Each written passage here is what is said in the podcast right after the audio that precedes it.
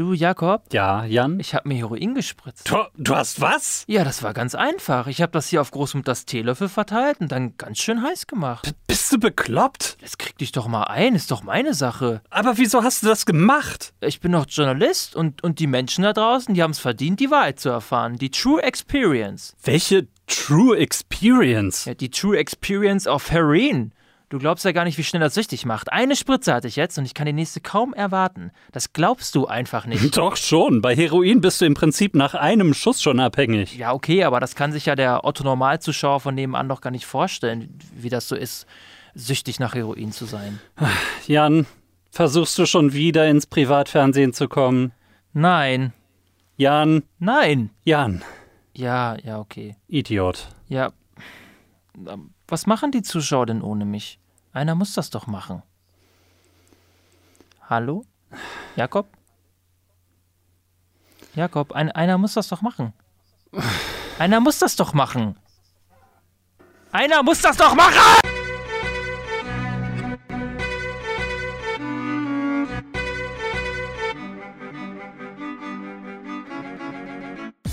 Jan? Jakob? Jan? Ja. Ah, okay. Du bist wieder ansprechbar. Das ist gut. Okay, alles klar. Hallo Jan. Ja, hab, hab mir einen kalten, äh, einen kalten Truthahn reingezogen, dann ging's wieder. Hat er geschmeckt? Hat geschmeckt und jetzt geht's mir wieder gut. Hallo Jakob, schön, dass du hier bist. Ja, hallo. Äh, auch schön, dass du da bist. Hallo zusammen ans Publikum äh, bei Untermedien Ausgabe äh, 22? 22 ist eine Schnapszahl, passt ja auch, oder? So ein bisschen. Ich habe es ja auch letztes Mal schon so ein bisschen angeteased, in welche äh, Richtung da meine Konsumempfehlung ging, dass das ein bisschen schon äh, Vorzeichen sein könnte auf das, was wir dann dieses Mal besprechen.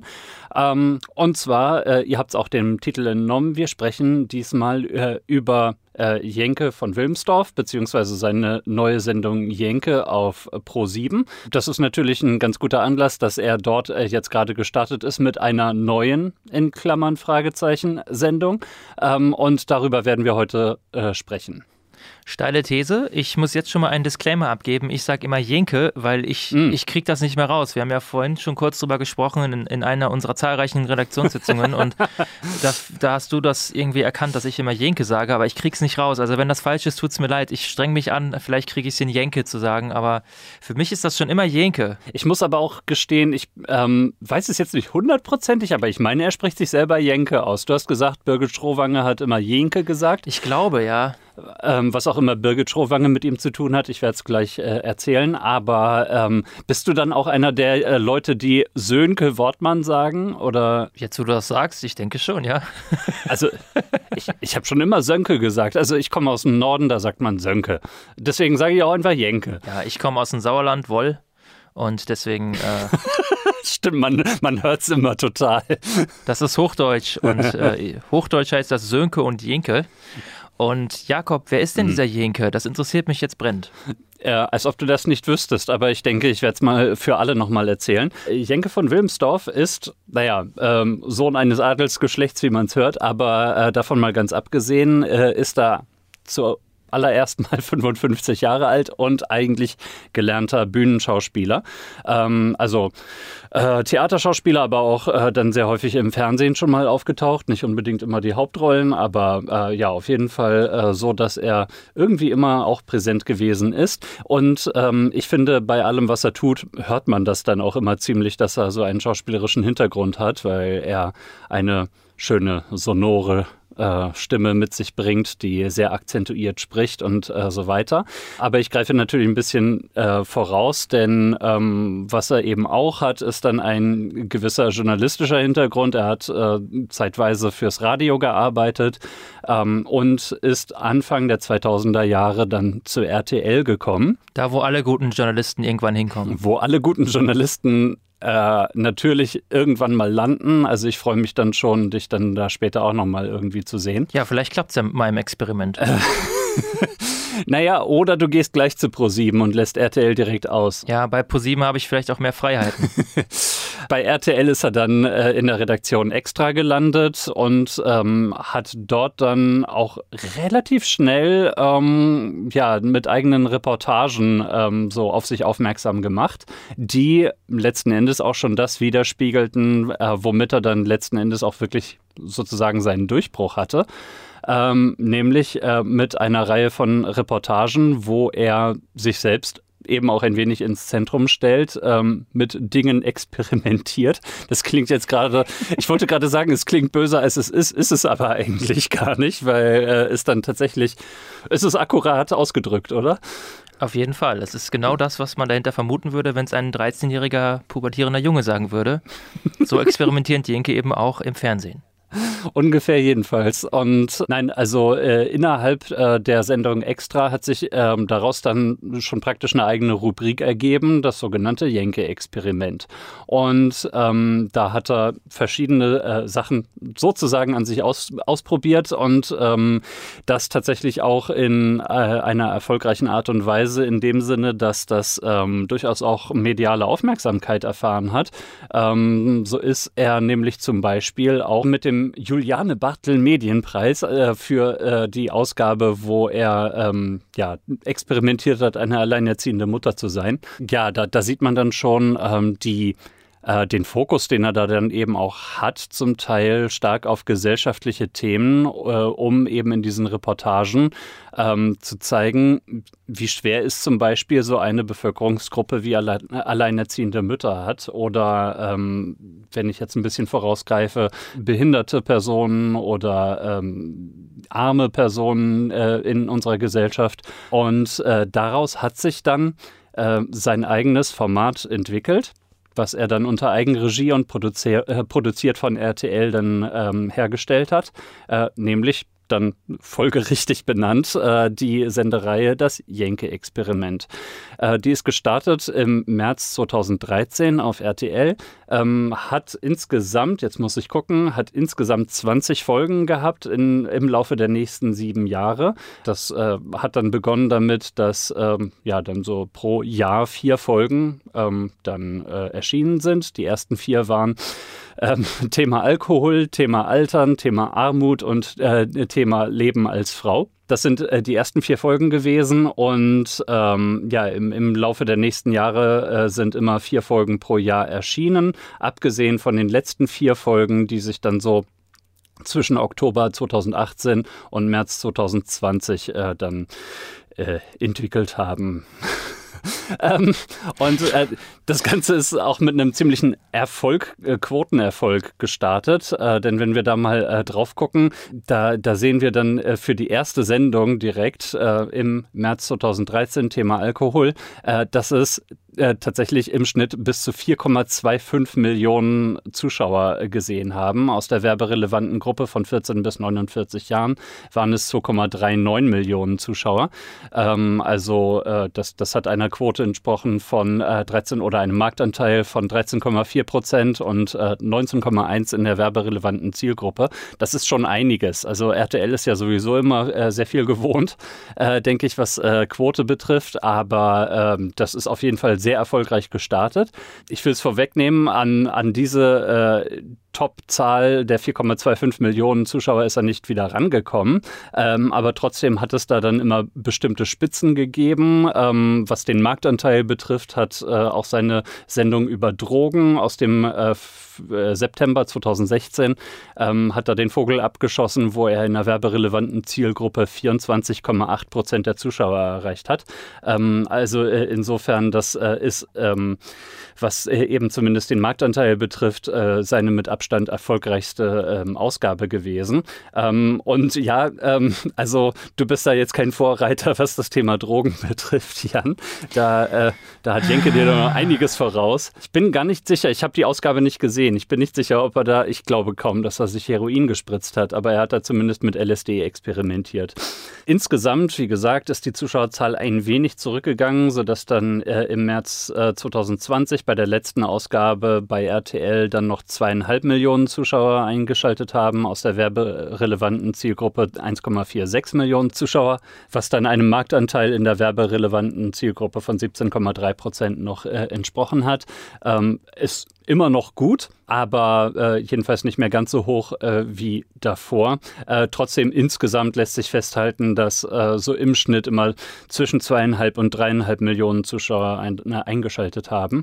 Das, das Ganze ist jetzt eben auch nicht nur in, Quoten messbar und in Marktanteilen und äh, sowieso, sondern seine äh, Experimente, seine Selbstexperimente sind auch weiterhin durchaus ja, von, von der Medienbranche äh, interessiert verfolgt worden. Mhm. Äh, er ist dann äh, immer mal wieder auch für zum Beispiel den Deutschen Fernsehpreis nominiert gewesen. Letzten Endes 2019 hat er ihn dann auch gewonnen in der Kategorie Bestes Infotainment ähm, für eben das Jenke-Experiment. Und äh, deswegen ähm, war es dann vielleicht eben auch eine Überraschung. Ich habe es nicht so richtig äh, mitverfolgt, muss ich sagen. Aber es war äh, dann eben ähm, auch eine gewisse Überraschung, als es dann im Mai 2020 äh, hieß, äh, Jenke von Wilmsdorf und RTL arbeiten künftig nicht mehr zusammen. Ich äh, war, naja, nicht unbedingt überrascht, aber ich äh, war positiv angetan davon, was der RTL-Geschäftsführer Jörg Graf dazu zu sagen hatte. Er hat sehr warme Worte gefunden. Äh, ich zitiere, ich danke Jenke für sein unglaubliches äh, Commitment RTL gegenüber. Über so viele Jahre hat Jenke Unglaubliches geleistet. Kein anderer ist für seine Formate buchstäblich an seine physischen und psychischen Grenzen gegangen. Jenkes Experimente haben ein neues Genre geprägt auf das wir sehr stolz sind. Mhm. Aus großem Respekt vor Jenke wünsche ich ihm alles Gute und den Erfolg, äh, den er bei meinem Sender hatte. Ja, ähm, mein Sender. Ähm. Also äh, gut, da, da, kann man natürlich leicht drüber stutzen, aber es ist äh, auf jeden Fall sehr freundlich, wie Jenke dort verabschiedet wurde und äh, es ist ja auch eine Zusammenarbeit gewesen, die annähernd 20 Jahre gedauert hat. Ne? Was, was ich vielleicht noch kurz nachtragen möchte, ist, äh, hast du auch gesehen, welche Folge, Jenke-Experimentfolge bei RTL am schwächsten abgeschnitten hat? Äh, ich habe hier gerade sogar die Liste vor mir, aber äh, sag's mir jetzt einfach so. Es ist die Folge über Organspenden. Das fand ich irgendwie traurig. Das ist wirklich die Folge, die wirklich am Ende 11,3 Prozent, 8,1 Prozent geholt hat. Also natürlich, Organspende klingt nicht so attraktiv und wird dann tatsächlich auch weniger eingeschaltet. Also für diejenigen, die, äh, die immer meinen, meine Güte, wieso hauen die bei den, äh, wieso achten die bei solchen Sendungen immer auf Dramaturgie und äh, auf Emotionalisierung? Das ist der Grund, es schalten weniger Leute ein. Nicht, dass ich, nicht, dass ich das gut heiße, aber ähm, ist irgendwie traurig, dass das wirklich dann das Thema ist, das am wenigsten nachgefragt ist. Das stimmt schon. Ich weiß nicht, was da drin passiert ist. Hat er sich eine dritte Niere spenden lassen? Oder? Wahrscheinlich hat er gesagt, dann steige ich halt auch mal in so einen Van und lass mir eine Niere rausoperieren. Aber genau. Oder ich wache morgens in einer äh, Badewanne voll mit Eiswürfeln auf und an der Wand steht, äh, ruf einen Arzt an. They took my fucking kidney. Davon mal ganz abgesehen, wie genau diese Themen, äh, über die wir hier dann gerade sprechen, ähm, wie die dort behandelt werden, das werden wir dann ja auch gleich noch äh, besprechen. Ähm, ich habe es ja dann aber auch schon so ein bisschen angerissen oder wir. Weswegen wir jetzt überhaupt über Jenke sprechen, denn wie gesagt, die letzte Folge bei RTL ist im ähm, März 2020 gelaufen und der Abschied erfolgte dann im Mai. Weswegen wir das genau tun, äh, ist, aus aktuellem Anlass, weil Jenke nunmehr bei Pro7 untergekommen ist und äh, dort ein neues Format äh, hat, äh, das äh, heißt Jenke. Das ist relativ vielsagend auf jeden Fall, äh, wenn man mit seinem Werk äh, vertraut ist. Ähm, und auch da habe ich eine äh, kleine Pressemitteilung mitgebracht, weil sich ProSieben selbstverständlich darüber gefreut hat, dass Jenke jetzt bei ihnen angeheuert hat. Und äh, dem Zitat, was äh, Jenke in dieser Pressemitteilung ähm, äh, von sich gegeben hat, ist ja auch zu entnehmen, dass er sich freut, denn er hat gesagt, ich liebe und lebe Experimente und so freue ich mich riesig auf die vielen neuen Möglichkeiten, die mir Pro7 bietet. Die Vielfalt des Programms, der Mut des Senders und die gemeinsame Vision, erfolgreiches und relevantes Fernsehen zu machen, sind für mich und meine Arbeit die allergrößte Motivation. I will love to entertain you. Da, da, da. genau. Ich glaube, äh, dieses Statement ist schriftlich erfolgt, äh, denn sonst hätte er vielleicht den letzten Satz äh, vergessen dazu zu sagen. Ich habe mich, hab mich köstlich amüsiert, als ich das gelesen habe. Das ist wunderbar. ja, ich mich auch. sprechen wir doch über die neue Sendung. Ich glaube, es wäre fast an uns vorbeigegangen, wenn ich nicht in einem schicksalhaften Abend vor rund zwei Wochen zum Zeitpunkt unserer Aufnahme schon des Nächtens in meinem Schlafzimmer im Bett gelegen hätte und wie man das so macht als mit 30er. Man seppt nochmal so durch das Privatprogramm, um zu gucken, wie man sich jetzt noch äh, unterhalten und intellektuell fordern lassen kann. Und plötzlich äh, sehe ich da diesen, diesen glattgebügelten Menschen in so einem komischen Studio sitzen und stelle erstaunt fest, oh mein Gott, das ist ja Jenke. Und äh, ich habe ja sofort ein Foto vom Fernseher gemacht und habe es dir geschickt. Wie man das als mit 30er Mann macht. Man macht ja. ein Foto vom Fernseher, genau. Okay, Boomer und habe das dann, äh, habe sie sofort geschickt und äh, konnte es kaum glauben. Das war dann der Talk, der im Anschluss an seine neue Sendung kam, denn Pro7 hat ja nicht nur das Format jetzt rübergeholt, sondern natürlich auch das ja. Prinzip. Das war ja auch bei RTL schon immer so, wenn Jenke mit seiner Sendung fertig war, sofort Back-to-Back-Programmierung geht dann extra los mit Birgit Schrowange, wo ja. Jenke dann im Studio war, um nochmal quasi zu rekapitulieren, was da gerade die zwei Stunden zuvor passiert ist, also das Ganze nochmal nacherzählt im Prinzip. Und so ähnlich war es auch hier, auch wenn sie natürlich im Talk einen etwas anderen Anspruch vielleicht noch mit reinbringen wollten. Aber über den Talk werden wir heute nicht sprechen, aber er ist der Grund, äh, warum, äh, warum ich zumindest dann darauf gekommen bin. Und mhm. dann habe ich dich jetzt dazu genötigt, dir die Sendung anzugucken und mich selber auch, weil ich hatte sie ja vorher nicht gesehen. Jein, tatsächlich war ich auch schon, bevor du mir das Foto geschickt hast von deinem Fernseher, war ich, Millennial wie ich bin, äh, über Social Media darauf da darauf aufmerksam geworden weil das bei Twitter getrendet hat wie bescheuert. Also sehr, sehr ähnliche Fotos von Fernsehern, wie du mir dann geschickt hast, äh, habe ich da dann eben auch schon gesehen und dachte, oh, das könnte auf jeden Fall ein zukünftiges Thema doch auch für unser Format hier sein. Ja, ähm, dann würde ich vorschlagen, dass wir mal einsteigen in das Format. Mhm. Äh, ich habe das ein bisschen als Herausforderung empfunden. Du weißt ja, normalerweise teilen wir ja irgendwie solche Formate immer ein und brechen die auf in die Bestandteile. Mhm. Und ähm, das ist jetzt eben eine Sendung, die hat eine eine Bruttolaufzeit von zwei Stunden. Netto waren es jetzt genau 98 Minuten Laufzeit. Mhm. Also äh, das ist ziemlich normal für so ein Ding. Das ist aber schon eine Menge Zeit. Und es ist eine Reportage, das kann man ja schon mal sagen. Also Jenke führte als, äh, als äh, Reporter ähm, durch dieses gesamte Ding durch. Es wird von ihm getragen, er ist permanent präsent. Und es ist mhm. aber tatsächlich nicht so leicht, das gilt aber für alle seine Sendungen, die es da gibt, das jetzt so gezielt einzuteilen. Also zu sagen, das ist jetzt der Moment, äh, wo er sozusagen das hier bedient und das bedient, sondern es ist so ein permanenter Wechsel aus äh, Methoden, die man für diesem, bei diesem Genre oder dieser Beitragsform zuordnen würde. Da erfolgt wirklich die einzige Einteilung so ein bisschen über die Inhalte, die er da wiedergibt. Ich würde aber vielleicht noch, bevor wir darauf genauer eingehen, noch einmal kurz was dazu sagen. Die Sendung selber ist jetzt eben am 30. November um 20.15 Uhr bei ProSieben ausgestrahlt worden, also wie auch bei RTL zu Primetime, äh, wo natürlich mit den meisten ZuschauerInnen gerechnet werden kann. Mhm. Äh, und äh, um vielleicht äh, auch schon mal eine Sache jetzt voranzustellen, weil ich das für ganz wichtig halte, auch zu Jenkes Haltung.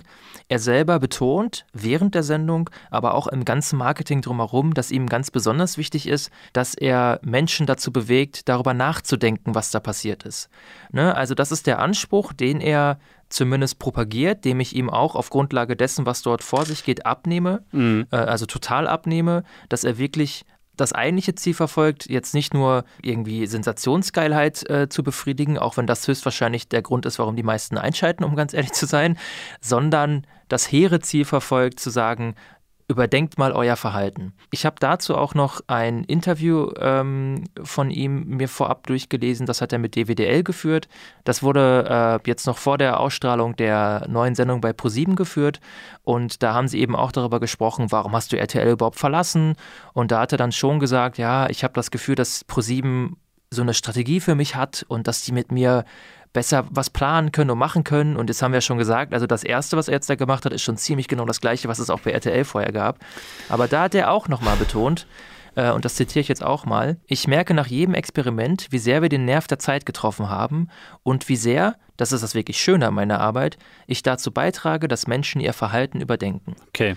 Ne, also das ist ihm wirklich ganz besonders wichtig. Und gut, du bist sogar über Social Media dann darauf aufmerksam geworden. Man kann ihm wirklich zugutehalten, dass seine Sendung immer auf die ein oder andere Art für Gesprächsstoff sorgt und diese hier eben auch. Und ich finde, diese Sendung ist auch ein guter Einstieg oder generell eine gute Möglichkeit, um über Jenkes Övre, sage ich mal, zu sprechen. Denn das, was ich jetzt beim Sehen dieser Sendung empfunden habe oder gedacht habe, ist so ziemlich genau das, was ich auch vor sieben Jahren bei der Alkoholfolge gedacht habe, mhm. die mir immer hängen geblieben ist. Ich habe da ganz oft drüber nachgedacht und, mich, und immer wieder musste ich darüber kichern und lachen, wie absurd eigentlich diese Alkoholfolge war.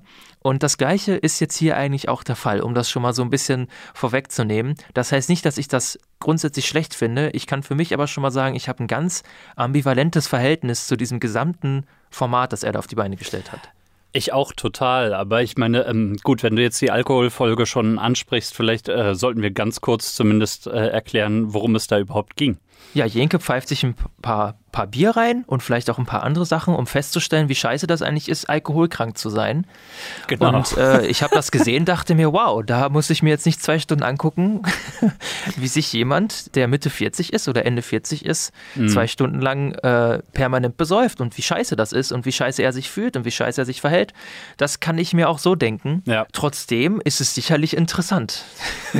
ähm, sicherlich. Also ich meine, ähm wenn wir jetzt eben schon so ein bisschen auf dieses ambivalente Verhältnis dann äh, eingehen, äh, letzten Endes eine Reportage ist ja auch immer so ein bisschen dazu da, dass dann der Reporter oder Reporterin vor der Kamera die, die Verlängerung des Publikums ist. Also dass sich äh, der Zuschauer oder die Zuschauerin äh, einfinden, an, einfühlen kann in das, was äh, dann äh, den Reportern da gerade vor der Kamera passiert. Ja. Und insofern ist es natürlich immer eine Sache, ob man alkoholkranke Menschen irgendwie vor der Kamera zeigt oder sie interviewt ähm, und wie scheiße es ihnen geht und, und so weiter.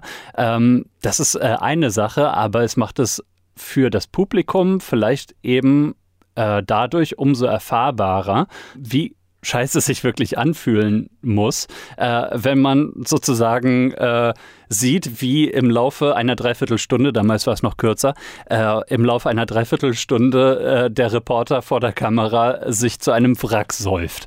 Und das, äh, das ist natürlich dann eine ganz andere Erfahrensweise äh, an der Stelle.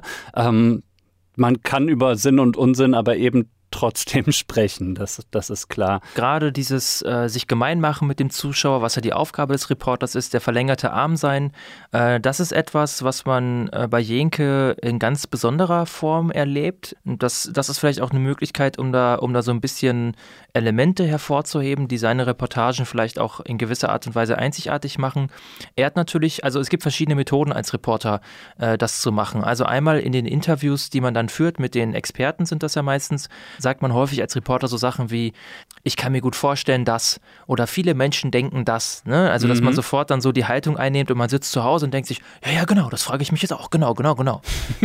auch wenn man es vorher nicht getan hat, aber dann, oh, gute Idee. Das macht man ganz gerne. Ich erlebe das auch selber. So als, also selbst wenn es nicht ein Reportage-Interview ist, sondern so ein Standard-Interview, ist es schon ganz eine gute Idee oder eine gute Strategie, sich selber etwas jung und naiv zu geben und sich gemein zu machen mit, mit allgemeinen Haltungen. Ähm, was er aber auch auch macht, ist zum einen, also relativ viele Passagen, in denen er äh, wirklich direkt in die Kamera spricht und den Zuschauer, die Zuschauerin anspricht und sogar teilweise relativ ähm, direkt auffordert, da sollten Sie mal drüber nachdenken. Mhm. Ne? Also äh, auch Fragen an den Zuschauer richtet und dann kommt in der Regel ein kleiner Break äh, und äh, dann geht es eben weiter. Das ist ganz schön und ganz, äh, ganz interessant. Und was bei ihm aber dann noch ganz besonders hervorgehoben ist, ist, dass er mit seinen Technikern spricht. Mhm. Äh, also zwischenzeitlich spricht er immer wieder mit seinem Kameramann. Mhm. Das war bei RTL eigentlich, glaube ich, sogar immer der gleiche. Äh, jetzt bei Pro7, so wie ich das jetzt gesehen habe, war es dann ein anderer, der, glaube ich, Kitchen Impossible auch macht. Was aber jetzt daran lag, dass sein Standardkameramann Terminkonflikte hatte. Also so hat es zumindest jetzt dargestellt in meinem Interview. Und einmal spricht er auch in dieser aktuellen Folge bei Pro7 mit dem Tontechniker. Und äh, das ist etwas, da hat er auch mal im Interview gesagt, dass das etwas war, äh, bei dem ihn damals die Redakteure gesagt haben, das kannst du gar nicht machen, das geht nicht. Mhm. Und dann hat er gesagt, ich will das aber. Und man muss da klar sagen, das ist echt eine coole Sache. Also das ist, ähm, das ist total seltsam und irgendwie ist es auf eine gewisse Art und Weise auch künstlich, weil während er mit dem Kameramann spricht, filmt ja der zweite Kameramann die gesamte Situation dann ja doch. Mhm. Aber das ist eigentlich eine geile Idee mit wenig Aufwand, weil das ist ja logisch. Der Kameramann ist ja die ganze Zeit dabei, der erlebt ja. die Geschichte ja mit. Ja. Und den dann als Protagonisten reinzuholen, ist eigentlich eine logische Schlussfolgerung, die auch noch viel weniger Geld kostet. Der ist ja eh da. Das ist eine total tolle Idee. Abgesehen davon, dass dadurch der Kameramann nochmal selber zu einem einer Verlängerung des Publikums wird. Es ist äh, genau. da ist äh, Jenke in einem, jetzt hätte ich beinahe selber Jenke gesagt, ähm, ist da in einem Zwiegespräch ähm, mit dem Publikum. Äh, er selber ähm, stellt sich die Fragen, die äh, das Publikum vielleicht eben hat an das jeweilige Thema, aber äh, ja, sozusagen, er, er, ist die ganze Zeit in einem Dialog mit dem Kameramann, der äh, dadurch sozusagen eben auch eine, ein Teil des Publikums ist. Und was Jenke auch noch zusätzlich macht, ist, dass er sich selber, wenn das Team jetzt gerade nicht da ist, auch selbst nochmal filmt. Genau, das hat er hat er von Anfang an aber auch tatsächlich gemacht. Also auch zum Beispiel in der Alkoholfolge, die ich in Vorbereitung dieser Sendung gesehen habe, äh, ist das auch schon passiert. Hat er dann sogar gesagt, mein Kameramann hat heute frei, deswegen muss ich mich jetzt selber filmen. Ähm, vielleicht auch so ein bisschen entschuldigend dafür, wie scheiße es dann aussieht, aber okay. Jetzt, jetzt bei der ProSieben-Folge sah es echt vollkommen in Ordnung aus, muss man sagen. Er hat so eine kleine Handkamera, die sind auch mittlerweile technisch ja auch einfach viel besser. Natürlich. Und äh, filmt dann da sich selber im Spiegel vor allem. Das sind so diese typischen Reportageaufnahmen mittlerweile. Das erlebt man auch ganz häufig. Das ist jetzt nichts Ungewöhnliches mehr, aber dann stellt sich halt der Reporter mit dem Spiegel nachts ins Hotelzimmer mhm. und Jenke ist halt zu Hause in der Regel äh, und filmt sich dann da bei so komischer Badezimmerbeleuchtung. Das trägt halt total zu diesem intimen jemanden reinlassen bei. Das ist äh, jetzt nicht nur aus praktischen Gründen ganz gut, weil er unvermittelt seinen, seine Gedanken äh, aufzeichnen kann, sondern weil das was ganz Persönliches ist. Und das ist bei so einer Reportage, gerade auch bei einer, die so eine lange Laufzeit hat, ähm, eine sehr gute Strategie, um den Zuschauer, die Zuschauerin auch wirklich an Bord zu holen und daran teilhaben zu lassen. Das macht es sehr authentisch, zumindest äh, gefühlt sehr authentisch. Natürlich kann das alles auch inszeniert sein und, äh, und so weiter und so fort, aber ich muss wirklich ehrlicherweise sagen, dass ich Jenke das alles total abkaufe. Der ist, der geht da total hm. drin auf. Man kann das jetzt ja, man kann davon halten, was man will, ob das jetzt gut ist oder schlecht ist oder ob das irgendwie peinlich ist oder, oder unangebracht ist oder was auch immer. Aber ich nehme ihm total ab, dass er dafür lebt, dass der wirklich sagt, ich bin jetzt hier 100 Tage, mache ich das jetzt hier und ich ziehe das auch volle Kanne durch. Das glaube ich ihm. Äh, weil ich auch das Gefühl habe, dass anders anders kann er das wahrscheinlich gar nicht machen. Und wenn man ehrlich ist, wenn wir jetzt auch mal auf den Inhalt dieser Folge eingehen, anders kann man das auch, glaube ich, sonst gar nicht über sich bringen, diesen ganzen kranken Scheiß zu machen, um es mal so zu sagen. Was ist denn jetzt passiert für ein kranker Scheiß? Wenn, wenn du schon sagst, wir können ja mal langsam auf den Inhalt eingehen. Also ähm, man könnte erst mal sagen, unterm Strich, Jenke will innerhalb von drei Monaten um 20 Jahre jünger aussehen. Und wie, wie will er das machen? Und da versucht er eben sehr unterschiedliche Sachen. Ja, also 20 Jahre jünger, wie kann man das machen, Jakob? Du äh, hattest ja keinen Erfolg damit. ich wollte gerade sagen, da fragst du den Falschen. Ja. Ich habe das Problem nicht. Ich sehe immer 20 Jahre jünger aus, als ich bin. Das war allerdings auch schon mit 20 so bei dir. Ja, also drei Monate oder anders, dann später ausgedrückt 100 Tage. Das ist ganz wichtig, dass, es, äh, dass sie später dann den Wortlaut ändern von drei Monaten auf 100 Tage. Mhm. Äh, das bringt nämlich diesen ganzen Death Counter, sage ich mal, nochmal voll zum Tragen. Also mhm. äh, so zur Struktur. Die Challenge ist also, ich möchte in 100 Tagen 20 Jahre jünger aussehen. Und dann startet quasi so im Hinterkopf auch für den Zuschauer, die Zuschauerin sofort so ein Countdown. Und das wird mhm. auch dadurch unterstützt, dass zwischenzeitlich immer wieder eingeblendet wird, Tag 2, Tag mhm. 21, Tag 69 ist übrigens mit dabei, haha, nice. und so weiter und so fort. Mhm. Und das ist also Teil dieses gesamten, dieser gesamten Struktur, da so einen treibenden Charakter reinzubringen. Das fand ich ganz spannend. Das, das ist natürlich total künstlich. Ne? Also der hätte auch sagen, also das, da hat ja niemand zu gezwungen, aber für ja. ihn war es wichtig, jetzt zu sagen 100 Tage. Das trägt dann auch dazu bei, äh, ja, diese Dringlichkeit reinzubringen, durch die er auch die, ähm, die Eskalationsstufen seiner Experimente begründen kann, muss man sagen. Denn mhm. das muss ich jetzt schon sagen, äh, letzten Endes, um es mal klar und deutlich zu sagen, als Zuschauer und auch auf Grundlage der Teaser wartet man eigentlich drauf, wann lässt er sich endlich aufschnibbeln. Ja, das ist die ganze Zeit die Haltung, die ich zumindest hatte. Und äh, er selber, klar, stellt das auch dann im Laufe der Sendung so dar. Das werden wir sicherlich auch gleich nochmal dann ansprechen. Soll ich das machen? Und er hadert mit sich so vor der Kamera. Aber da bin ich mir absolut sicher, dass von vornherein klar war, ich mache mir diesen künstlichen, diese künstlichen Deadline, äh, 100 Tage. Natürlich, wenn ich jetzt dieses Ziel in Anführungszeichen erreichen möchte, und das ist ja auch noch ein sehr subjektives Ziel, ja, also mhm. äh, ein qualitatives Ziel, das ja jeder nur für sich selber irgendwie ausmachen kann äh, dann geht es ja eigentlich gar nicht anders, außer zu extremen Methoden zu greifen. Das ist aber schon immer Teil seines Formats gewesen, zu eskalieren. Ne? Es geht immer mit was ganz Einfachem mhm. los und so jetzt eben auch hier. Wie fängt er an? Erst macht er so Voxpops in der Stadt, lässt sich dann erzählen genau. von irgendwelchen dahergelaufenen Menschen, wie alt er aussieht. Dann rennt er zu einem Hautarzt, der auch so ein Dreh- und Angelpunkt wird in dieser Sendung, der ja. ihm auch sagt, oh, du bist aber ziemlich alt im Gesicht, du siehst auch irgendwie älter aus, als du eigentlich bist. also Jenke ist 54 zum Zeitpunkt des Drehs. Und, ja, und es werden hochwissenschaftliche Methoden angewandt, um zu messen, wie alt seine Haut ist, genau. Genau, mit äh, einer, einem Firmennamen, der auch schon eingeblendet wird, ungefähr 50 Jahre im Rahmen dieser Sendung. Und äh, ja, Jenke findet das also raus und dann geht es immer ganz leicht los. Das heißt also, äh, in dieser Sendung ist es so, dass er am Anfang eben, was man so macht, erstmal irgendwelche einfachen Produkte ausprobiert, die er sich dann aus dem Internet bestellt, ähm, wo er sich dann da irgendwas ins Gesicht schmiert und, und so weiter und so fort. Ja, und das Ganze ist ja auch sehr unterhaltsam, weil die Produkte zum Teil doch irgendwie relativ abwegig wirken und äh, im, im Sinne der Wahrheit muss er sie natürlich trotzdem ausprobieren. Ähm, aber es ist tatsächlich unterhaltsam an der Stelle, ja. Ja, das ist, ehrlicherweise ist das so wie eine Folge Hot oder Schrott. Das Format wird dir wahrscheinlich nicht sagen. Ich kann mir vorstellen, wie das dann so vor sich geht, ja. Genau, also da setzt sich dann ein Redakteur hin, bestellt Jenke irgendwie vier Sachen, repräsentative Sachen aus dem Internet. Mhm. Der klatscht die sich in zwei, drei Tage ins Gesicht. Dann rennt er wieder zum Hautarzt, um sich sagen zu lassen, ja, das ist ganz okay, aber so viel bringt das auch nicht. Ja, wow, wären wir nie selbst drauf gekommen. Das ist so ein bisschen so wie, als, als hättest du deine Verjüngung bei Wish bestellt. Ne? Genau. Dummerweise sind dann die ersten neun Tage schon vorbei. Ja, also äh, er hat also 10% seiner Zeit schon mit Produkten aus dem Internet verschwendet. Da erfahren wir auch zum ersten Mal, dass Hyaluron immer gut für die Haut ist. Ich habe ja. ehrlicherweise erst durch diese Sendung gelernt, wie man das schreibt. Äh, ich habe das immer nur in irgendwelchen Werbungen gesehen. Hyaluron, mhm. Hyaluron. Und jetzt weiß ich, dass man es H-Y-A-L-U-R-O-N schreibt. Für alle da draußen, die jetzt mitgeschrieben haben, herzlichen Glückwunsch. Äh, das ist aber etwas, was immer hilft, was wir mhm. auch später immer wieder erleben. Also Botox und Hyaluron sind die absoluten Hauptdarsteller neben Jenke Denke in dieser Folge, muss man sagen. Und um das jetzt so ein bisschen zu glätten, wie gesagt, ich hatte Schwierigkeiten damit. Ah. das war jetzt nicht mehr Absicht. Ich hatte wirklich Schwierigkeiten damit, die Sendung also nachzuerzählen und eine, eine grobe Struktur reinzubringen. Im Prinzip geht jetzt die Eskalation los. Ja. Er fährt erstmal nach Italien, lässt sich Schnecken schleimen, ins Gesicht über Schnecken packen. Dann mhm. probiert er auch noch Vogelkotpulver aus, nochmal so als kleines Highlight für den Zuschauer. I, ist das eklig, hahaha. Ha, ha, ha. Ja, hat jetzt mhm. natürlich keine Bewandtnis und geht wieder zurück zum Hautarzt. Man kann eigentlich immer sagen, wenn er zurück zum Hautarzt geht, hat er eine neue Stufe erreicht, um sich dort dann eben nochmal kurz eine Meinung reinzuholen. War das jetzt gut oder war das nicht gut?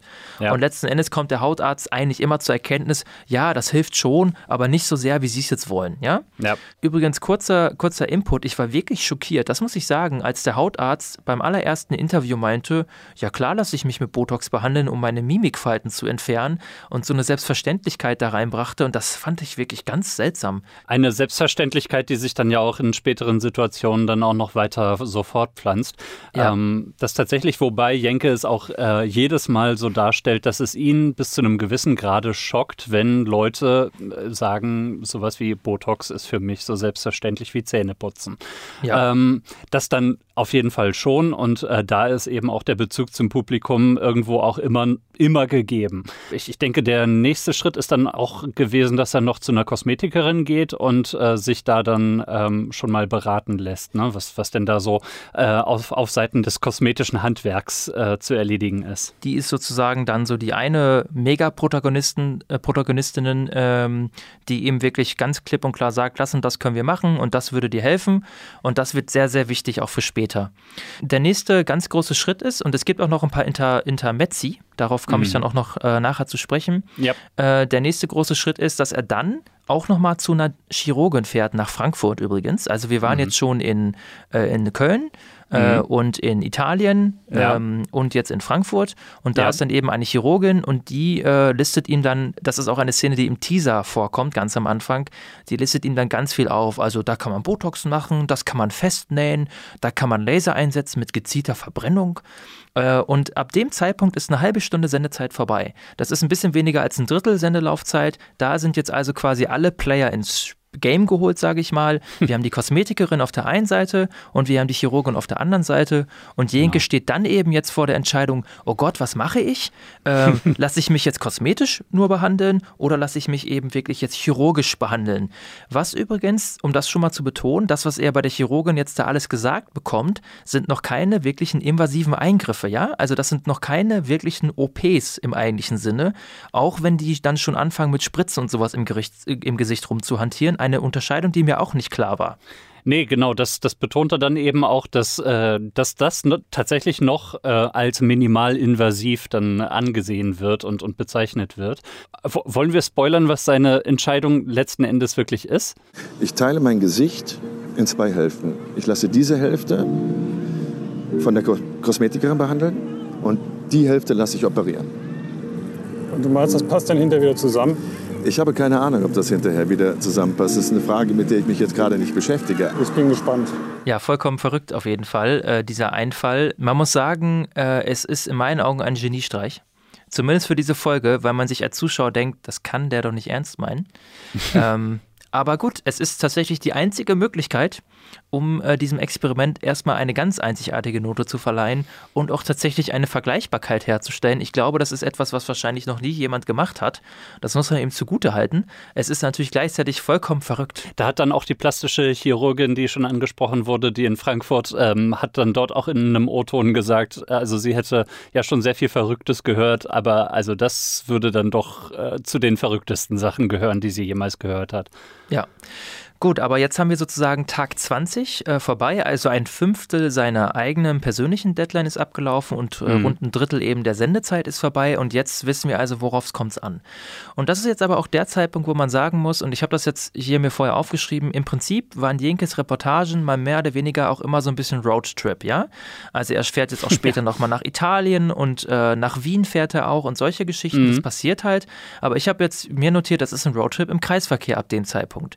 Denn im Prinzip Prinzip passiert die nächsten 80 Tage eigentlich nichts mehr anderes, außer dass er immer wieder zur Kosmetikerin rennt und äh, da was machen lässt und dann zur Chirurgin rennt und dann von verschiedenen Chirurgen, die mit ihr zusammenarbeiten, andere Sachen machen lässt, dann nach Hause fährt, seine Kompressionsmaske aufhat, erzählt, wie weh das tut oder wie das aussieht und so weiter und so fort, aber immer wieder das Gleiche. Also es wird immer weitergemacht genau. und weitergemacht und die einzelnen For Fortschrittsstufen werden gezeigt, die aber nicht so weit fortgeschritten sind und vor allem, weil es ja auch immer Zeit braucht, bis man die Änderung sieht, dass es wirklich Sinn Sinn ergibt, das so ausführlich zu dokumentieren. Aber sie haben nun mal noch 60 Minuten Sendezeit zu füllen. Das stimmt. Ähm, du hast es angesprochen, nach Wien fährt er auch noch. Das hatte ich zum Beispiel schon wieder ganz vergessen, weil das letzten Endes für das Endergebnis so überhaupt keine Rolle spielt. Äh, denn äh, das in Wien, da, da geht es um äh, ErnährungswissenschaftlerInnen, die ihm dort eben raten, Ernährung umzustellen, Intervallfasten zu machen und so weiter, weil das eben ähm, offenbar auch noch einen Effekt drauf haben soll wie jung die Haut äh, aussieht, wie, wie das biologische Alter seiner Zellen dann äh, tatsächlich ist. Ja, also Spoiler Alert, er, er stellt seine Ernährung bis zu einem gewissen Grade tatsächlich um. Äh, letzten Endes, ähm, wenn er dann aber auch immer mal wieder ähm, auf die Ferne dann Interviews äh, führt mit der einen Ernährungswissenschaftlerin aus Wien, äh, stellt sich dann eben raus, ja, okay, das hat äh, bis zu dem Zeitpunkt zumindest so gut wie gar keinen Effekt gehabt. Ähm, aber es ist vielleicht trotzdem ganz nett, seine Ernährung umzustellen. Das ist so, was unter dem Strich dabei rumkommt. Also ich finde, äh, das ist super passend. Das zeigt, glaube ich, auch so ein bisschen das Problem, das die in der Produktion hatten, meiner Meinung nach jetzt von außen. Das ist nämlich Tag 21, also ein Tag, nachdem er zumindest laut dieses Films den Entschluss gefasst hat, ich lasse mich jetzt in meinen äh, jeweiligen Gesichtshälften anders behandeln. Einen Tag später kommt dann die Ammoderation. Das Äußere ist ja das eine, aber es muss ja auch was im Inneren passieren. Und dann fährt er deswegen nach Wien, um dann eben seine Ernährung untersuchen zu lassen sein Zellalter zu bestimmen. Also ähm, das ist dann so wirklich der Versuch, da noch was zu machen, aber äh, das muss ihm ja auch, das ist ja von vornherein klar, dass er in den jetzt folgenden 80 Tagen mit ganz großer Wahrscheinlichkeit mit einer Ernährungsumstellung nicht seine Haut verbessert. Nee, sicher wird er dann auf jeden Fall Effekte feststellen können. Zum Beispiel, äh, na, das, das, weiß ja eigentlich jeder zu berichten, der dann schon mal ähm, ernst gemacht hat mit Ernährungsumstellung, ähm, wird man sicherlich auch bis zu einem gewissen Grade, was die Psyche betrifft oder die eigene Fitness oder was auch immer, äh, wird man da Effekte feststellen. Aber man wird auf jeden Fall nicht 20 Jahre jünger in seinem Gesicht, äh, dadurch, dass man 80 Tage lang irgendwie anders ist. Ähm, ich finde das ganz ähm, lustig oder ganz, ganz gut, dass du diesen Aspekt da jetzt gerade mit reingebracht hast, ähm, weil ich finde, ähm, er bringt ab und zu random komplett andere Aspekte damit rein, die ähm, nicht so richtig was zur Sache tun und wo man das Gefühl hat, unter Umständen ist das nur, um die, ähm, um die Sendezeit tatsächlich auch auszunutzen, die man da zur Verfügung hat. Das klingt jetzt vielleicht ein bisschen bösartig, aber es ist ähm, schon auf jeden Fall zu beobachten, dass, ähm, dass da manche Dinge einfach vom Kernthema so abweicht, dass es auf jeden Fall bemerkbar ist, ähm, mhm. dass, dass, dass das eigentlich eigentlich nicht so richtig dazugehört und auch da habe ich noch einen kleinen Schnipsel mitgebracht. Immer wieder habe ich Momente, in denen ich mein Experiment in Frage stelle. Ist es nicht paradox, dass wir alle alt werden wollen, aber gleichzeitig die verrücktesten Dinge tun, damit man uns das Alter bloß nicht ansieht? Pro-Aging statt Anti-Aging, das würde Sinn machen. Statt Falten bekämpfen, einfach versuchen, möglichst lange fit zu bleiben. Das sind natürlich Gedanken, die man da dann auch haben kann während so eines Experiments. Aber, aber was natürlich gerade im Fluss dieser Sendung ziemlich ähm, komisch querschießen kann. Und äh, er unternimmt dann eine kleine Reise nach Sardinien. Du hast es angesprochen, dass er dann nochmal nach Italien fährt, wo es irgendwie mit die äh, älteste Bevölkerung ähm, der Erde gibt, also wo die Menschen am allerältesten werden. Und dann stellt er eben auch dort fest, ja, da macht die Ernährung auf jeden Fall sehr viel aus äh, und so weiter. Aber es ähm, gehört nicht so richtig in den Kontext dieser Sendung.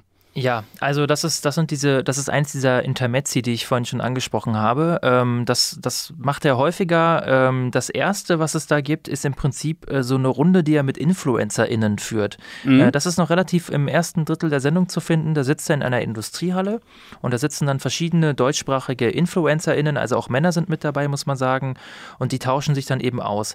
Und ich fand das für sich genommen schon interessant, weil Jenke, das muss man ihm auch zugutehalten, äh, ist tatsächlich ein ein ein Interviewer, der, äh, der zwar empathisch bleibt, dauerhaft, aber sich auch nicht zurückhält mit seiner Meinung. Und so muss man das als Reporter auch machen, mhm. damit das funktioniert. Und er konfrontiert dann auch die, diese doch teilweise sehr jungen Menschen mit, mit ihrer Widersprüchlichkeit. Ne? Also, äh, und sagt dann auch, liegt das eigentlich an mir, dass die nicht verstehen, dass man ja auch schön sein kann, ohne jetzt so Schlauchbootlippen zu haben, sozusagen. Ne? Dazu muss man tatsächlich auch sagen, dass die InfluencerInnen, mit denen er sich dort trifft, äh, dass die schon teilweise mehrfach was an sich haben machen lassen also äh, sprich selber operative Eingriffe gehabt haben ähm, oder eben zumindest äh, ne, das, was wir eben schon als minimalinvasiv äh, definiert haben, äh, auf jeden Fall haben äh, mit sich machen lassen.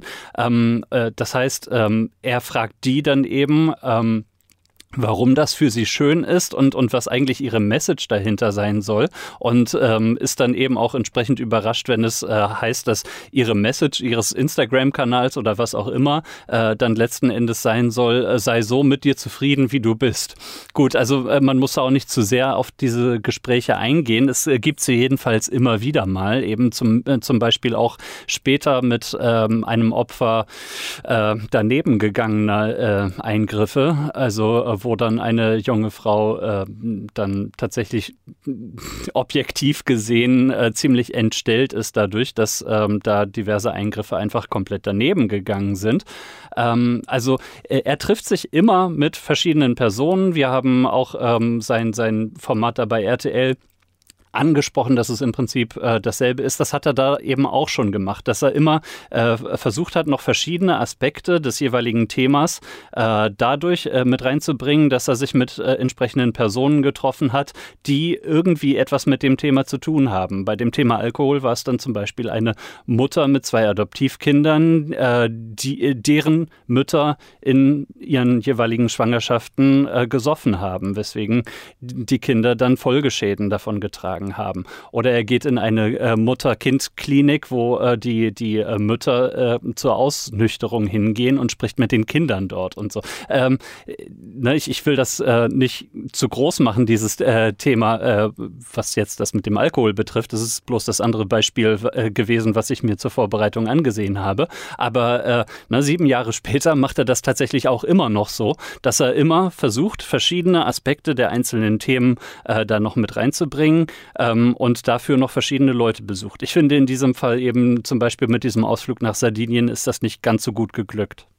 Ja, der hat noch eine andere Funktion, da würde ich gleich noch drauf zu sprechen kommen. Vielleicht noch eine Sache, äh, das dritte, was er macht, oder das vierte, was er macht, ist ja auch noch, sich mit Harald Glöckler zu treffen. Mhm. Äh, eine ganz ähm, ganz interessante Situation, die sich da auftut. Das ist einmal, was die Kameraarbeit angeht, ganz ungewöhnlich ähm, geschossen. Also die sitzen an einer ganz langen Tafel da in Glöcklers Villa und äh, die Kamera ist in der Mitte platziert und äh, filmt die beide so zentriert, leicht untersichtig. Also schaut euch das mal an. Das ist schon eine seltsame Inszenierung, aber das, das ist fast schon komödiantisch, fand ich, äh, inszeniert. Ja, total.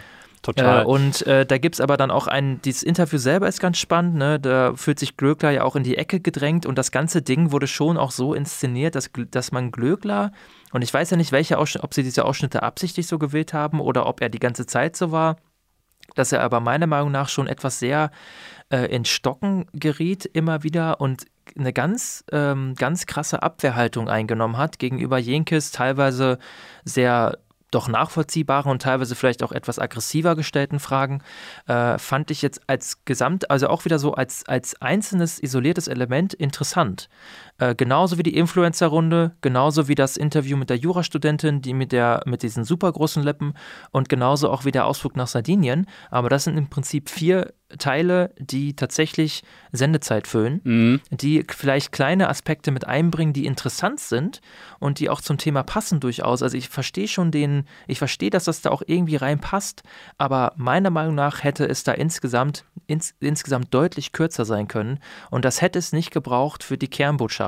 Und jetzt äh, zu dieser Sardinien-Geschichte, äh, das hatte nochmal in meinen Augen die Funktion, diesen, diesen Konflikt, diesen, ich habe das als finalen Konflikt mir notiert, äh, dann nochmal zu verdeutlichen, den er dann, glaube ich, erst auch etwas später für sich erkannt hat, äh, dass es nicht nur um die Fragestellung geht, sollte man das überhaupt machen, sondern dass er dann diese Fragestellung äh, aufbringt, ist es nicht besser, einfach gesund zu leben und glücklich zu sein und alt zu werden oder auf der anderen Seite äh, dieser Wunsch nach, aber ich könnte ja auch relativ problemlos zehn Jahre jünger aussehen. Also er sagt wirklich, die Männer hier sagen, sei doch einfach glücklich. Und die Ärztin sagt, ich kann zehn Jahre jünger aussehen. Ich will aber beides. Und dann fährt, die, fährt auch noch die Drohne raus. Dann steht er da so am Meer äh, in, in dieser sardinischen Stadt und äh, das Ding fährt raus, die Drohne, sie zoomt raus und man sieht ihn dann da etwas verloren stehen. Und mit diesem Gedanken lässt er den Zuschauer dann so ein bisschen alleine. Das ist dann so kurz vor Ende sozusagen, bevor er sich dann dazu entscheidet, sich jetzt operieren zu lassen. Jein. Also äh, das ist in der Chronologie der Sendung ist das so. In der Chronologie, wie es in Wirklichkeit gewesen ist, allerdings nicht. Er sagt nämlich ähm, auch nochmal dezidiert, ähm, dass er schon zum Anfang seines Experiments nach Sardinien gefahren ist und äh, letzten Endes äh, der Gedankengang, äh, den er dort hat in dieser Reportage, ähm, ist denke ich mal, auf jeden Fall ein anderer, als er in Wirklichkeit gewesen ist. Ähm, also jetzt produktionstechnisch ist es auf jeden Fall anders gelaufen. Man sieht es auch. Er ist zu dem Zeitpunkt, äh, wo diese Sardinienreise kommt in der Reportage ähm, äh, oder in dieser Sendung, ähm, ist er im Prinzip optisch tatsächlich schon verjüngt. Aber dann sieht man ihn auf Sardinien, wie er wieder sozusagen sein altes Ich ist. Und es ist, es ist schon bemerkenswert. Er sagt das da so. Ähm, ich habe mir das dann so vorgestellt, ich wäre jetzt ein Zuschauer, der dann da jetzt gerade irgendwie zufällig reinseppt und ich wäre relativ verwirrt davon gewesen. Äh, warum ist jetzt, äh, warum ist er jetzt plötzlich wieder alt und, und ähm, keine Ahnung. Also es ist ein bisschen, es ist ein bisschen komisch. Warum ist er wieder alt? Ist auch lustig ausgedrückt. Und äh, ja, letzten Endes hilft es da dann vielleicht Bereich, dass ungefähr alle fünf Minuten daran erinnert wird, äh, welches Experiment er da jetzt gerade macht. Äh, 20 Jahre in 100 Tagen, das äh, kommt, ich weiß nicht, wie oft kommt das da. Ich glaube, es ist tatsächlich, um Leute einzufangen, die dann da jetzt gerade reinseppen. Ja, ja, oder du hast, warst in der Werbung und bist nicht zurückgeschaltet und vergisst es und bist dann wieder drin. Ne? Das ist halt so Krankheit des Privatfernsehens. Ich habe es mir letzten Endes äh, halt im Internet angeguckt und hatte deswegen dann nicht so das Maß an Werbung. Insofern äh, mag das durchaus sein, dass es dann zu den Zeitpunkten da gekommen ist. Ähm, aber es ist mir dann doch auf die Dauer schon maßlos auf die Nerven gegangen, muss ich sagen. Man kann also jetzt ganz grob zusammenfassend sagen, dass diese gesamte Sendung einmal aus der Hauptstoryline besteht und diese Storyline ist, wie Jenke äh, eskalierende Methoden an sich selber anwendet, um jünger zu werden. Genau. Und dass es dann auch diesen Diskussionsteil gibt, äh, in dem er eben mit verschiedenen Menschen über das Thema mal mehr, mal weniger direkt spricht um eben nochmal andere Aspekte mit einzubringen. Genau. Das ist so dass der, der, der ganz grobe Aufbau und das Ganze eben gespickt mit Reportagemethoden, äh, die man eben kennt, die auch teilweise einzigartig sind. Und so ist das ganze Ding aber inszeniert. Und es ist aber trotzdem echt ein, ein insgesamt ein, ein ganz großer Rausch, dieses ganze Ding. Also es hat, wie gesagt, ich habe da wenig Anknüpfungspunkte gefunden, wenig Ruhephasen. Es geht einfach Schlag auf Schlag. Es muss immer weitergehen. Es muss immer weitergehen. Mhm. Und ich habe zwischendurch auch gesagt, mein Gott, meine Güte, wie lange dauert das denn noch? Also ich habe diese Sendung Sendung als viel zu lang empfunden, muss ich ganz ehrlich sagen. Und sie hätte wirklich auch auf eine, auf eine nette Laufzeit bestimmt auf die Hälfte reduziert werden können, problemlos. Aber gut, ähm, Letzten Endes, das habe ich mir auch nochmal annotiert von den Zeiten her, bei Minute 45, also nach einer Dreiviertelstunde, hat er endlich Spritzen im Gesicht, ja. äh, also um es oh, mal so endlich. aus dieser Zuschauerperspektive. Ich habe wirklich mhm. äh, mhm. mich da versucht, mal so reinzuversetzen.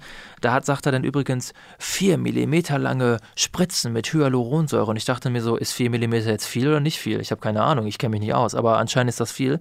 Genau nach der Hälfte der Sendung, also ungefähr nach der Hälfte der Sendung, da hat er dann im Prinzip so die ersten Sachen hinter sich gebracht. Also zum einen das erste Kosmetik Kosmetikgerät und zum anderen die ersten chirurgischen Eingriffe, sage ich mal.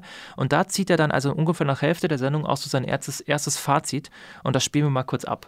Das ist die Gefahr, dass du einfach sagst, macht, macht, was immer ihr wollt, solange es gut aussieht und natürlich aussieht. Das finde ich total interessant. Ja, er spricht jetzt eine seiner grundlegenden Fragestellungen an, die, er, die sich auch durch die Sendung zieht ähm, oder eine seiner großen Ängste, dass wenn man einmal damit anfängt, nicht mehr aufhören kann.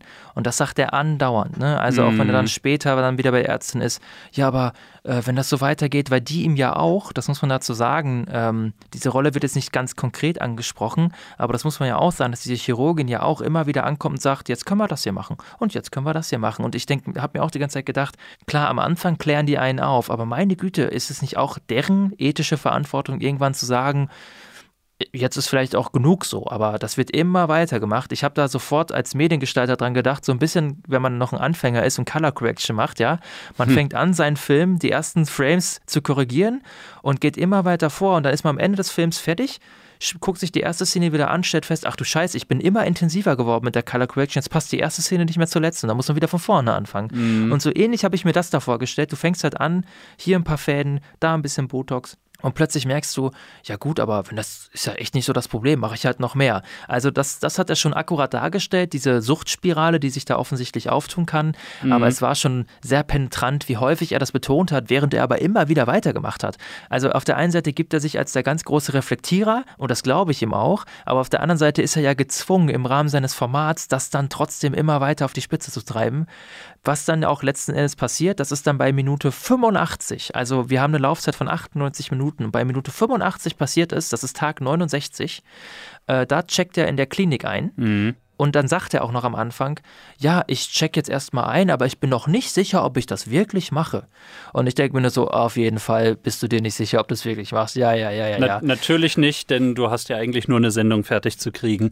Also wir müssen vielleicht noch äh, ganz kurz sagen, ähm, es bedient natürlich aber auch die, ähm, die Sensationsgier des Publikums äh, nicht erst zu diesem Zeitpunkt, denn schon vorher gibt es zum Teil relativ schockierende Bilder zu sehen davon, ähm, wie dann mit zum zum Beispiel äh, Mikroeinstichen in seine Haut, dann irgendwie die Haut, die Haut dazu angeregt wird, sich zu regenerieren und so weiter. Und dieser Regenerationsprozess ist ziemlich blutig und geschwollen und ähm, äh, ich denke zu, zur besten Sendezeit auf jeden Fall relativ grenzwertig. Und äh, ja, es wird dann gewarnt von wegen, gucken Sie bloß nicht hin, wenn Sie, äh, wenn Sie irgendwie einen schwachen Magen haben, aber selbstverständlich guckt da niemand weg. Also ich äh, bin ja nicht der größte Fan von Spritzen, das ist ja eine meiner ganz großen Schwachstellen und das ist für mich sehr unangenehm unangenehm. Alles, was so unter die Haut geht, kann ich eigentlich nicht ertragen bei mir selber. Ich konnte mir die Szenen jetzt alle äh, trotzdem problemlos angucken, weil das so normalisiert war.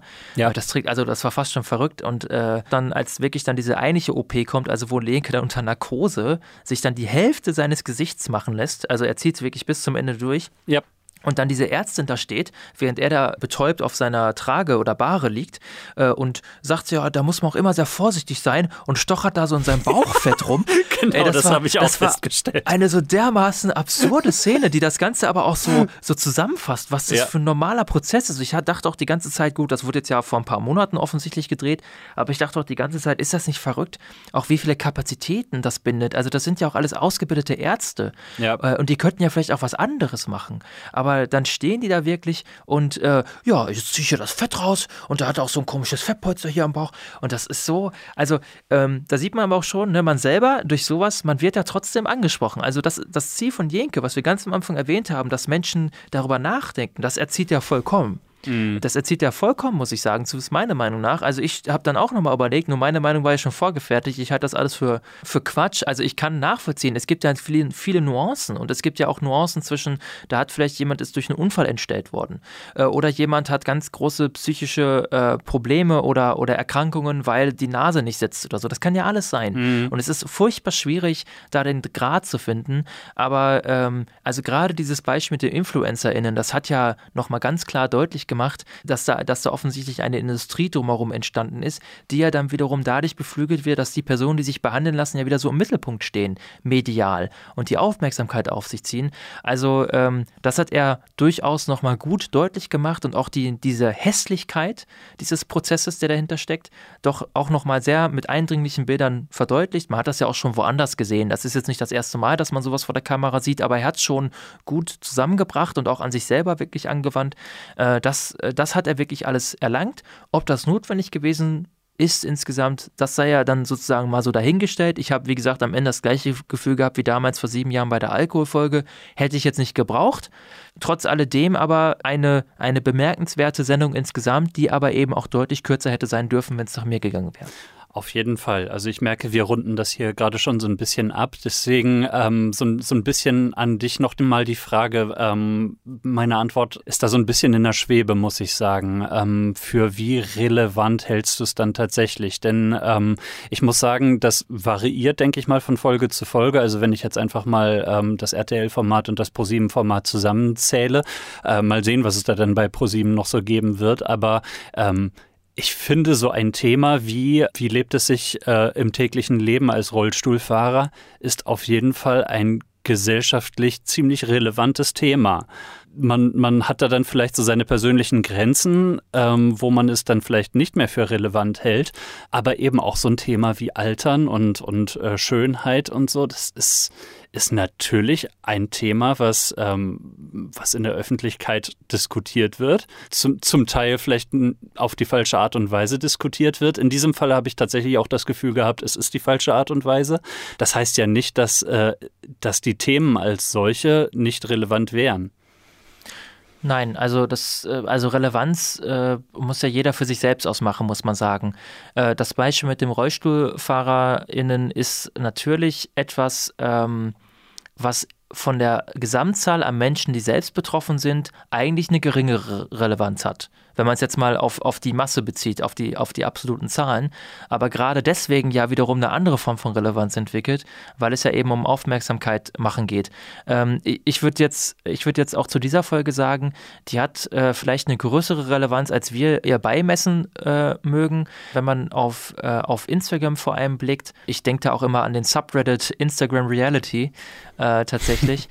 Ähm, also diese, diese Parallelwelt oder diese Darstellung von Lebenswelten, die nicht echt sind, das ist ja schon seit ganz langer Zeit ein Problem mit sozialen Medien. Ne? Und ich bin wirklich heilfroh, dass ich kein Schüler war, als es soziale Medien in dieser Form gab. Also das höchste der Gefühle war bei uns ICQ damals. Mhm. Und dann kam auch StudiVZ, da war ich aber quasi schon gerade raus aus der Schule so ungefähr. Auf dieser Ebene ist das sicherlich relevant, weil ja durch diese, durch diese Zugänglichkeit und diese Selbstverständlichkeit, mit der diese kosmetischen oder, oder ästhetischen Korrekturen am eigenen Körper vorgenommen werden, bei vollkommen gesunden Menschen, bei Menschen, die auch vollkommen normal, also in normalem Anführungszeichen aussehen. Mhm. In dem Sinne ist das sicherlich relevant, dann aber vielleicht für Menschen, die eher äh, in dieser Realität leben, also fast alle Menschen, die jetzt vielleicht unter 20 Jahre alt sind.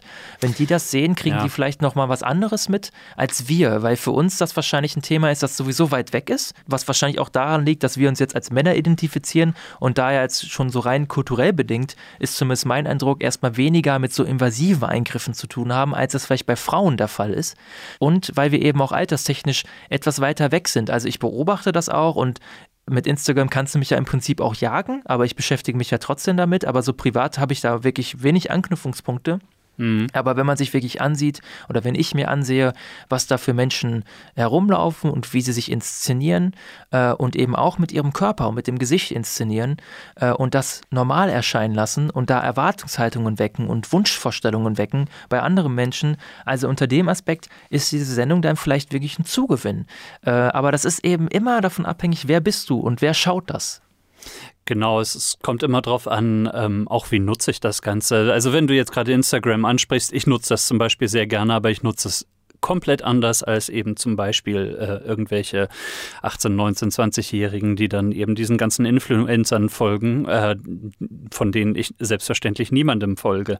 Gut, davon mal ganz abgesehen, es muss dann ja auch nicht immer direkt was mit kosmetischen oder plastischen Behandlungen oder sowas zu tun haben, sondern einfach das ganze Schönheitsideal, das verschiebt sich dann natürlich auch bis zu einem gewissen Grade. Wenn dann jemand sich irgendwie für, also äh, fünf Stunden irgendwie zurecht macht für ein Foto äh, mit, mit der der Caption dann letzten Endes, ich bin gerade aufgestanden, ähm, dann, dann verschiebt das natürlich auch für die KonsumentInnen dann äh, den, den äh, Fokus dessen, was schön ist, dann äh, auf ein Maß, was äh, eben nicht unbedingt was mit der Realität zu tun hat. Insofern kann ich dir da auf jeden Fall zustimmen, ist es äh, natürlich wahrscheinlich relevanter, als du und ich jetzt gerade wahrhaben wollen.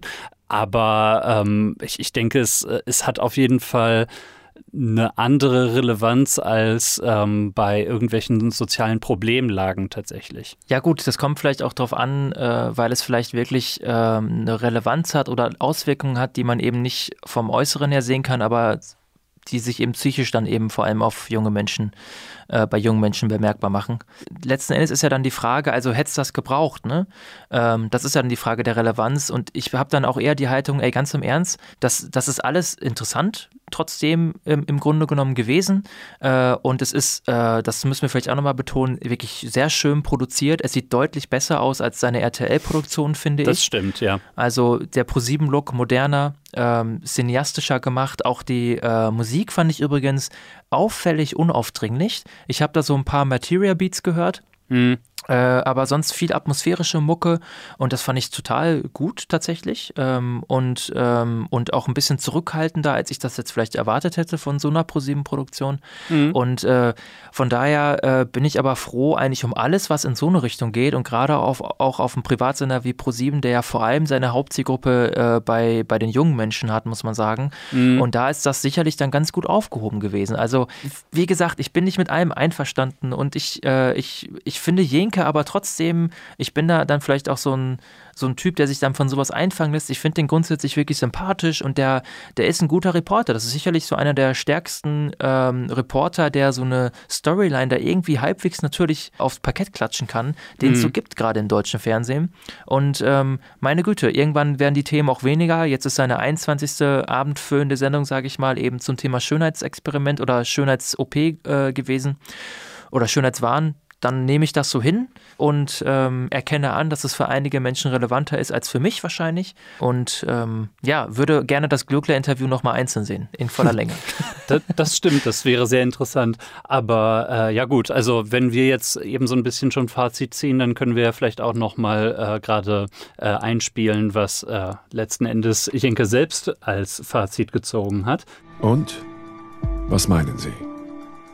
Welcher Jenke gefällt Ihnen besser? Der alte oder der neue Jenke?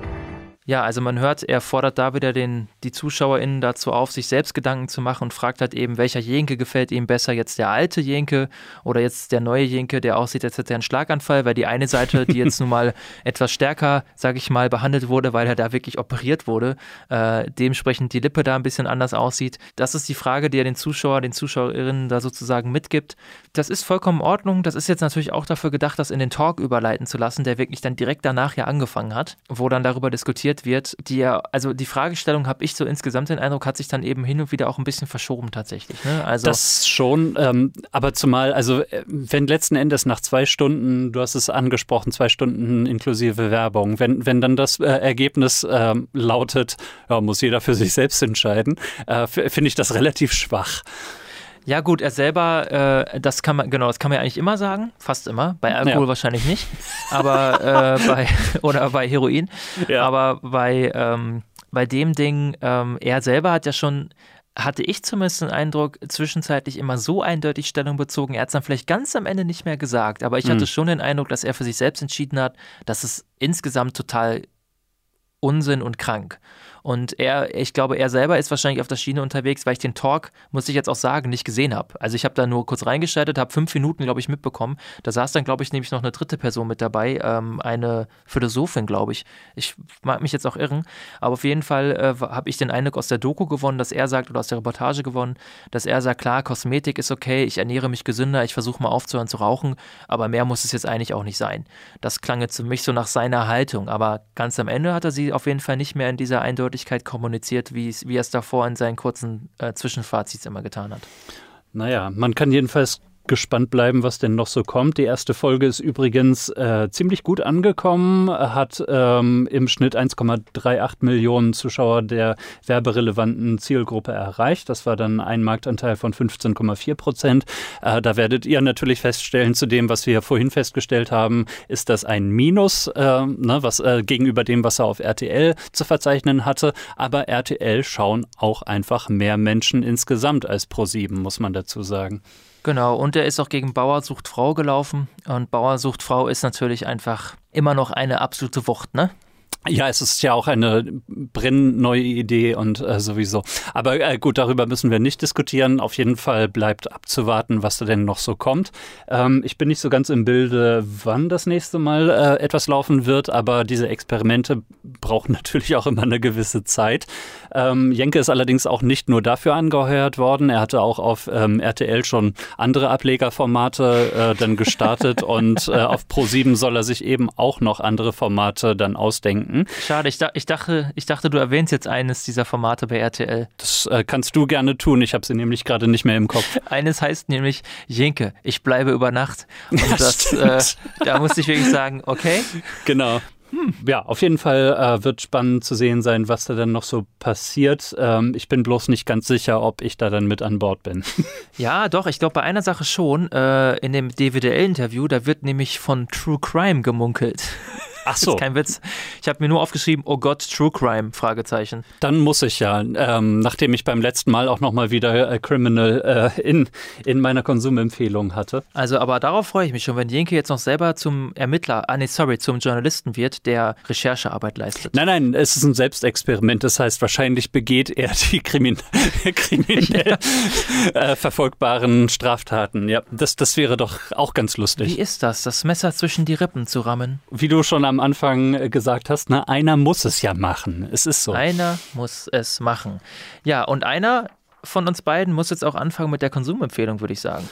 Das stimmt, ne? Meine Konsumempfehlung diesmal Heroin? Nein. Ähm, äh, fang du doch bitte an, denn ich muss meine dann erst noch klar kriegen. Ja, das mache ich doch gerne, Jakob. Während du in deinem separaten Tonstudio äh, deine Konsumempfehlung rausgreifst, werde ich meine erwähnen. Bevor ich das tue, vielleicht einmal kurz der Hinweis. Äh, wir produzieren im Benno-Haus in Münster.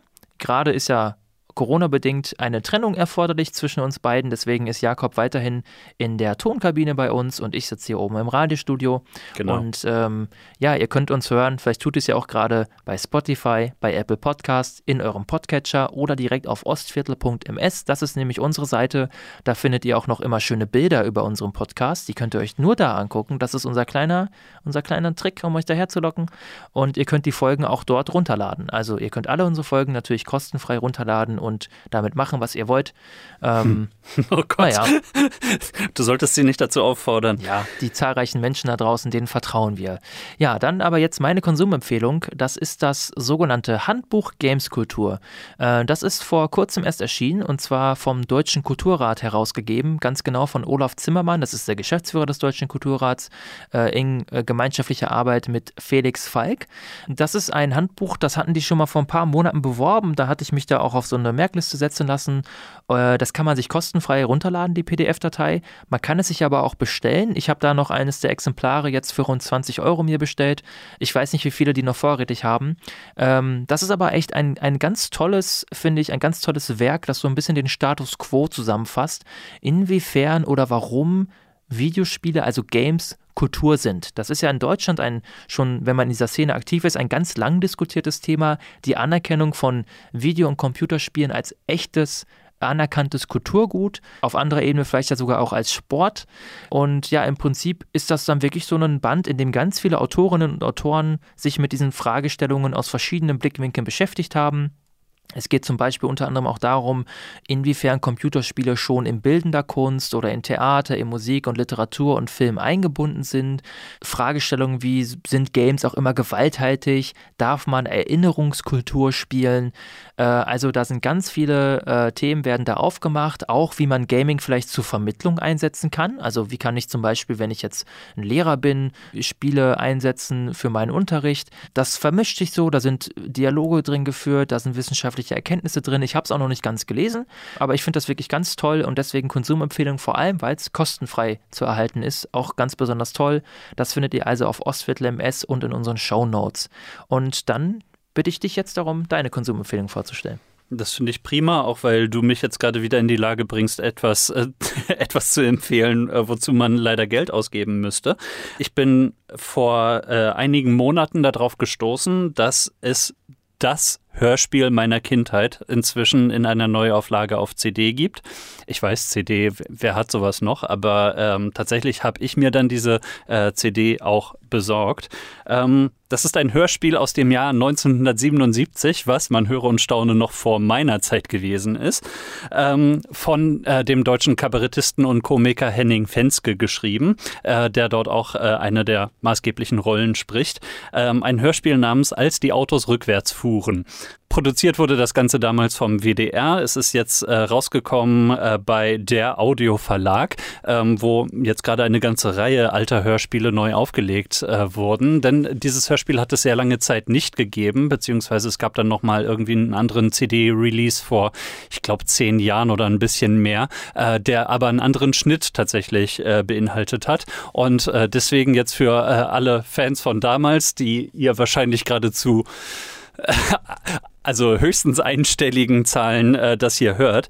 Ähm, äh, gibt es das Ganze jetzt eben auch nochmal im Originalschnitt. Und äh, das ist mir deswegen ganz besonders wichtig, weil ich auch äh, festgestellt habe, selbst mit einer Pause von also mehr als 20 Jahren, kann ich das Ding immer noch mitsprechen. Ähm, weswegen empfehle ich das hier. Es ist ähm, ein Hörspiel, was man sich auch sehr, sehr gut immer noch als Erwachsener anhören kann, selbst wenn man das als Kind nicht getan hat, weil es ganz gut so ein bisschen die antiautoritäre Erziehung, die Ende der 70er Jahre so, ähm, aufgekommen ist, sehr stark widerspiegelt auf eine sehr lustige Art und Weise.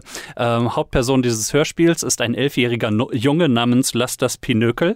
Lass das heißt er, weil sein Vater von Anfang an bei allem, was er getan hat, schon als Baby immer gesagt hat, lass das.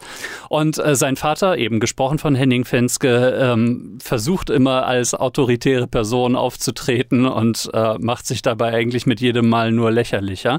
Denn dieser Junge ist selbstverständlich sehr frech und tut sehr viele Dinge, die ähm, sehr viele Grenzen überschreiten. Und in ähm, ich bin jetzt gerade nicht ganz sicher, in fünf bis sechs Geschichten, die da in diesem Hörspiel erzählt werden aus seinem Leben, wird in einem sehr losen roten Faden dann äh, eben erzählt, äh, wie das Leben dieses Jungen sich darstellt. Und äh, es sind sehr lustige Geschichten, die ähm, eben auch, wie gesagt, als ähm, Erwachsener immer noch funktionieren. Und deswegen ähm, kann ich inzwischen auch nachvollziehen, dass und warum meine Eltern es ausgehalten haben, als ich und meine Geschwister das äh, damals wieder und wieder gehört haben auf irgendwelchen langen Autofahrten. Ähm, sprich auch meine Eltern fanden es immer noch ziemlich lustig. Und äh, deswegen meine Konsumempfehlung diesmal, als die Autos rückwärts fuhren, ein ähm, Hörspiel von Henning Fenske.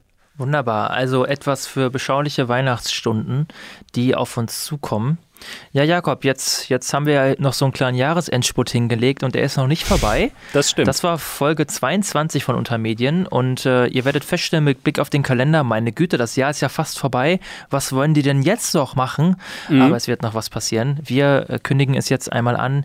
Ihr werdet spätestens zu Weihnachten oder für Weihnachten unser ganz tolles Weihnachtsspecial hören können. Ich gestehe, ich glaube, es ist mehr ein Special für uns, aber äh, egal, das, das werdet ihr dann alles sehen.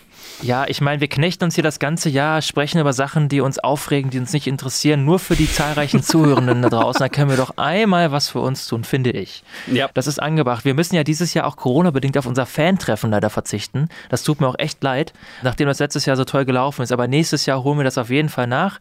Und äh, ja, das Weihnachtsspecial ich glaube, wir haben es in der letzten Folge schon angesprochen, worum es da gehen wird, oder? Ähm, ja, ich meinte das, oder in der vorletzten, ich meinte, dass ich da schon gesagt habe, wir würden dann noch die letzten von euch vergraulen. Wir werden über Star Trek sprechen, was ähm, uns beiden ein Herzensanliegen ist. Ja, ich freue mich da wirklich unglaublich drauf. Äh, ihr könnt euch auch wahrscheinlich auf sehr hitzige Diskussionen freuen, denn ich glaube, wir sind nicht immer, immer einer Meinung. Das hat schon angefangen in unseren Redaktionssitzungen, genau. Ja, ja. Oder wenn wir so miteinander gesprochen haben, aber ja. Und jetzt ähm, hast du noch irgendwie eine Spritze für mich oder so? Ähm, ja, ich habe noch eine Spritze für die Leute da draußen, die sie oh. süchtig machen wird, denn ich kann euch eins versprechen. In der nächsten Folge, im großen Star Trek Weihnachtsspecial mit Jakob und Jan bei Untermedien, mhm. da wird es noch eine exklusive Enthüllung aus Jans dunkler Vergangenheit geben, die ah, etwas mit dem heute besprochenen Sender zu tun hat. Stimmt, das hattest du, hattest du schon angekündigt. Ich bin selber sehr gespannt, denn ich bin nicht sicher. Ich glaube, ich kenne die Enthüllung selber nicht, oder? Doch, ich glaube, du kennst das schon. Das kennst schon einige hier. Oh, toll, damit hast du es jetzt super relativiert. Äh, ja, aber, aber für die Leute da draußen, die nichts mit uns zu tun haben, ist das sicherlich von ganz großer Relevanz. Also, okay. wenn ihr nächstes Mal einschaltet, werdet ihr erfahren, was es mit diesem dunklen Geheimnis aus Jans Vergangenheit auf sich hat. Exklusiv bei Untermedium. Exklusiv. Okay, ich freue mich riesig drauf. Ähm, wie gesagt, gesagt, es ist so ein, bis zu einem gewissen Grade auch unser Weihnachtsspecial dann. Ähm, und äh, deswegen ähm, ja, freue ich mich darauf, da so, so ein bisschen mit dir abzunörden. Ja, das werden wir auch dann erstmalig von zu Hause aus produzieren. Das stimmt. Äh, dann werden wir hier nicht nochmal ins Bennohaus kommen, sondern dann so mehr oder weniger unterm Weihnachtsbaum sitzend äh, mit dem Mikro in der Hand. Alles klar. Ich freue mich. Dann danke ich dir, Jakob, für die heutige Sendung. Ich danke dir, Jan, für die heutige Sendung. Ich danke unserem Publikum fürs Zuhören und äh, wir sprechen uns das nächste Mal, wenn es wieder heißt, unter Medien äh, Star Trek Nerd. Okay, alles klar. Bis dahin. Gut Klick. Tschüssi.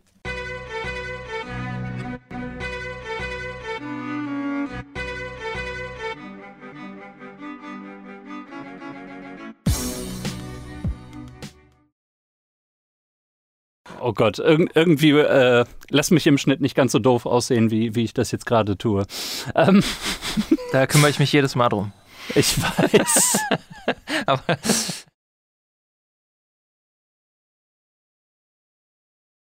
ich habe mir Heroin gespritzt. Das klingt so.